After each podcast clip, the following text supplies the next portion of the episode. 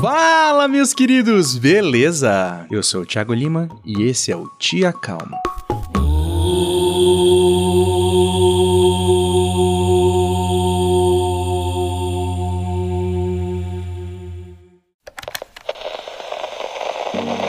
Atenção, cidadãos. Devido à pandemia do novo coronavírus SARS-CoV-2, a Secretaria de Saúde do Estado decreta que todos devem praticar o distanciamento social. As empresas que assim puderem têm permissão para seguir com seus funcionários trabalhando de forma remota. Estão liberados dessa restrição apenas as empresas que prestam serviços básicos à sociedade, desde que sigam as orientações específicas. E foi assim que eu cheguei no meu limite.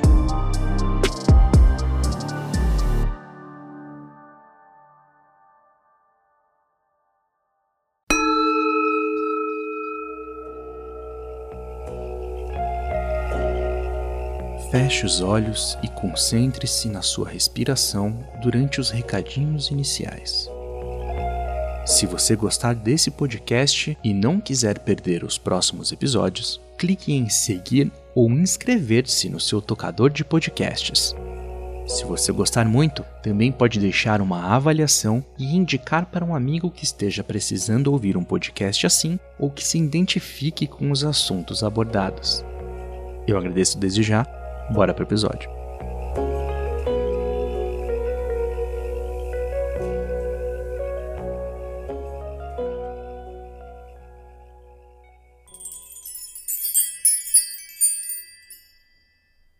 É verdade. Eu já vinha me sobrecarregando muito antes da pandemia. Acordar às 5, trabalho CLT de 9 a 6, tocar o EmpreendaCast junto com os meus sócios, cuidar de uma produtora cheia de projetos, criar conteúdo, fazer live, participar de live, cozinhar, fazer exercício, meditar, terminar o MBA, manter o relacionamento, manter a casa limpa, ouvir podcast, ler livro, pegar o transporte público todo dia e ainda tentar arrumar um tempo para me divertir, curtir um som em um bar com os meus amigos. Muitas vezes quem acabava sacrificado era o meu sono e, por consequência, meu humor e minha saúde. Eu perdi a conta de quantas vezes virei noites trabalhando, mas eu não enxergava que não precisava fazer a maior parte dessas coisas nem me cobrar de ter uma mega produtividade e o maior perfeccionismo possível. Eu optei por me sobrecarregar por dois motivos. Eu havia perdido meu pai no começo do ano e isso acabou sendo uma forma de ocupar minha cabeça para tentar sofrer menos. Mas também porque eu acreditei no discurso de que as coisas só dão certo se você se esforçar muito, trabalhar muito e abrir mão de outras coisas para que tudo desse certo. E aí começou a pandemia.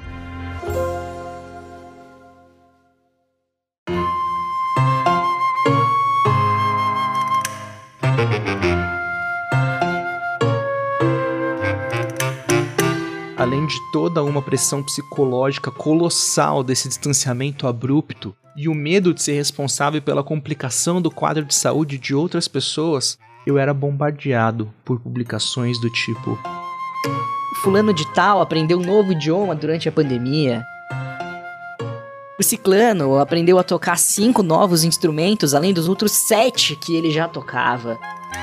O cara do perfil bombado do Instagram tá fazendo três lives por dia com uma média de 2 milhões de espectadores. E você? Qual é a sua desculpa para não ser mais produtivo? Desumano. No mínimo desumano cobrar a produtividade em um momento de tanta fragilidade psicológica, quando a nossa única obrigação é tentar não se contaminar e não contaminar os outros. Não, isso não quer dizer que eu deveria parar de trabalhar durante todo esse período de distanciamento social. Mas era um bom momento para rever tudo o que eu estava fazendo e a forma como eu me cobrava. Cada um tem o seu jeito, as suas necessidades, seus objetivos, crenças e valores. Se você realmente estava afim de aprender um novo instrumento e conseguiu, que legal! Essa dedicação deve ter exigido algumas concessões, mas você sentiu que valia a pena. O mesmo vale para os seus parentes, amigos e vizinhos que conquistaram coisas durante esse período. Mas essas são realidades individuais dessas pessoas, que certamente abriram mão de alguma coisa em detrimento daquelas que não vão de encontro com as suas individualidades. O problema é que a gente recebe tanta informação de tantas fontes diferentes e ainda tem essas cobranças que acabam mexendo com a gente. Às vezes não paramos para pensar no que a gente acredita. Assim, Muitas vezes, acabamos vivendo o sonho de outras pessoas. E era isso que eu estava fazendo. Eu conversava com tantos empreendedores que achava que eu tinha que ter vários negócios diferentes, fazer muitas coisas, tocar vários projetos, me dedicar ao máximo possível a cada um e entregar tudo na maior perfeição possível. E isso, inclusive, ia contra várias das coisas que eles diziam e que eu mesmo repetia no próprio EmpreendaCast. Você precisa ter foco, abrir mão de algumas coisas, não abrir mão de outras, começar pequeno e simples para ir evoluindo depois. Mas eu queria abraçar o um mundo, e o mundo é grande, cobra caro e te consome.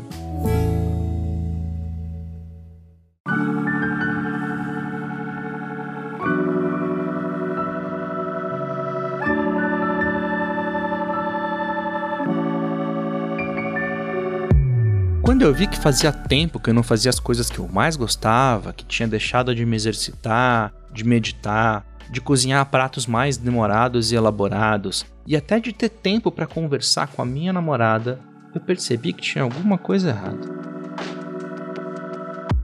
A terapia foi uma aliada importante nesse momento.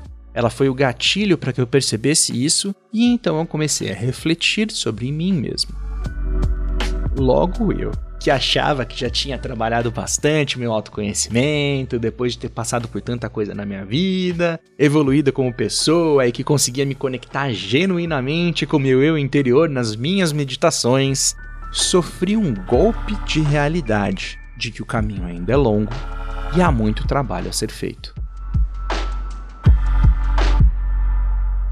Ego. Puro e mais simples ego um grande vilão que me cegava, e eu o polia desesperadamente, falando para os quatro ventos que eu tinha vários projetos, fazia várias coisas, tentava arrancar elogios e agradecimentos em tudo que eu fazia. Mas eu não estava fazendo nada disso nem por mim e nem para mim. Eu fazia isso pro meu ego. E como você deve imaginar, o ego é vazio e não sustenta sua felicidade por muito tempo.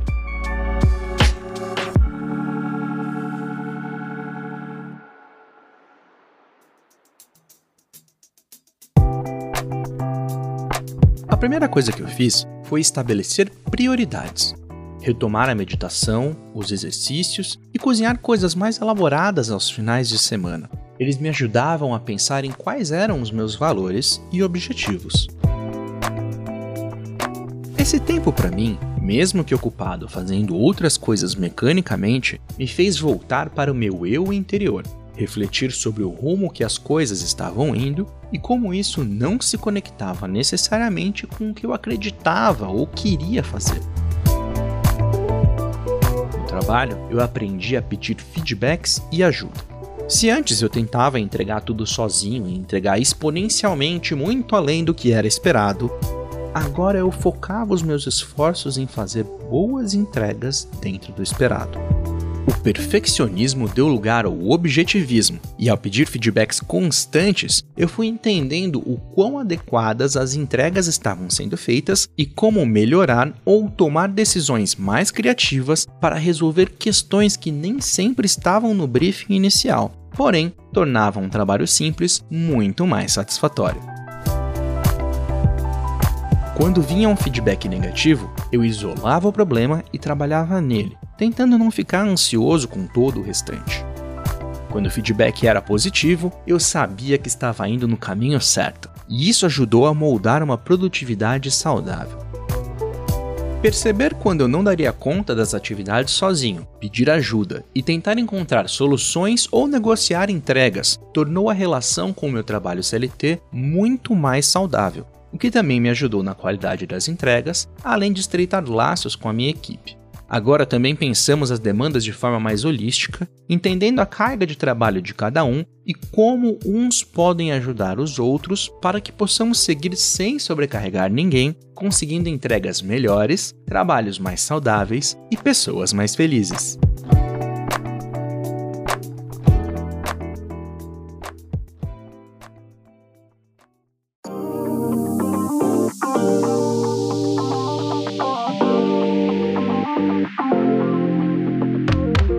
Essa mudança no trabalho, aliada à reflexão que eu voltei a fazer para me encontrar, me mostrou um caminho que eu poderia seguir para ir atrás dos meus objetivos. Mas, obviamente, eu não poderia me jogar de cabeça. Eu tinha que respeitar o tempo das coisas.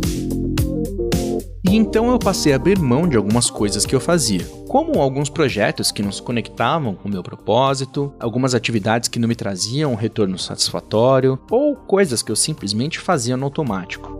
Essas mudanças me deram mais tempo livre para voltar a fazer algumas das coisas que eu gostava e ampliar aquelas que eu havia voltado a fazer no início dessa nova jornada.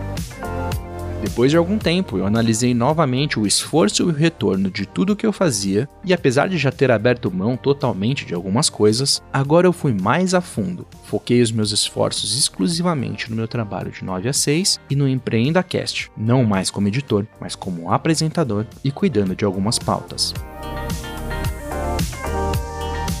Por incrível que pareça, essa mudança me trouxe outros projetos, mas dessa vez mais ligados com aquilo que eu quero, gosto e acredito. Eu ganhei um programa exclusivo no EmpreendaCast junto com um dos nossos patrocinadores, o Isso é o Mínimo. Também ganhei mais autonomia e desenvolvi novos trabalhos no meu emprego CLT.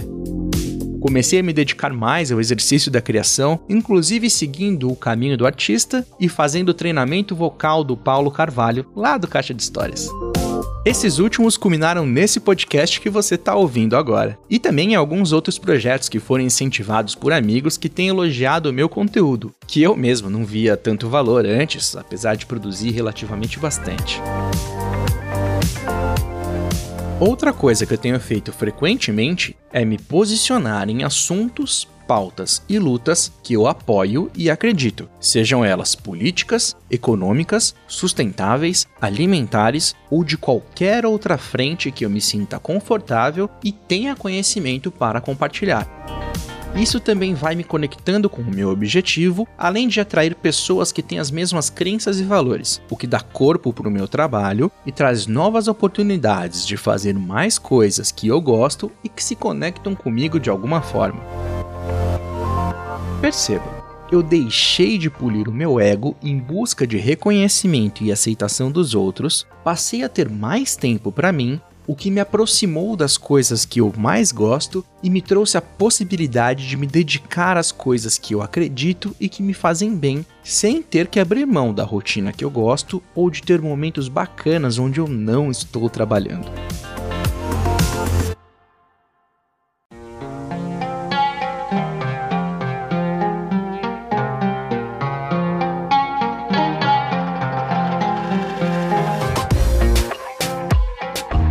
Se no passado eu deixei de viajar com os meus amigos porque eu estava sem tempo, agora não vejo a hora de tomar essa vacina e podemos curtir um tempo juntos sem me preocupar com o trabalho.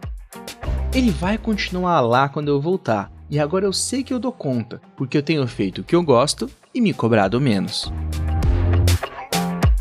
O ego, ele existe e sempre vai existir, mas eu acho que conseguimos estabelecer uma boa relação de convivência agora. Se eu me pegar pulindo ele demais, agora eu tenho as ferramentas e o conhecimento para me dar conta disso e parar o quanto antes. Sem esquecer que o caminho é longo e há muito trabalho a ser feito.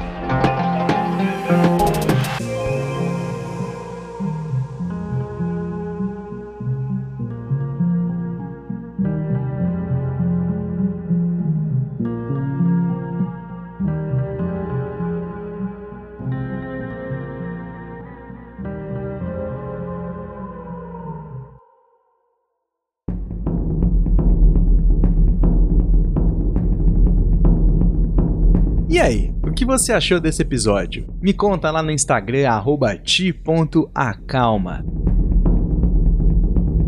Esse episódio foi criado, roteirizado, produzido, editado, publicado, distribuído e divulgado por mim, Thiago Lima, sozinho.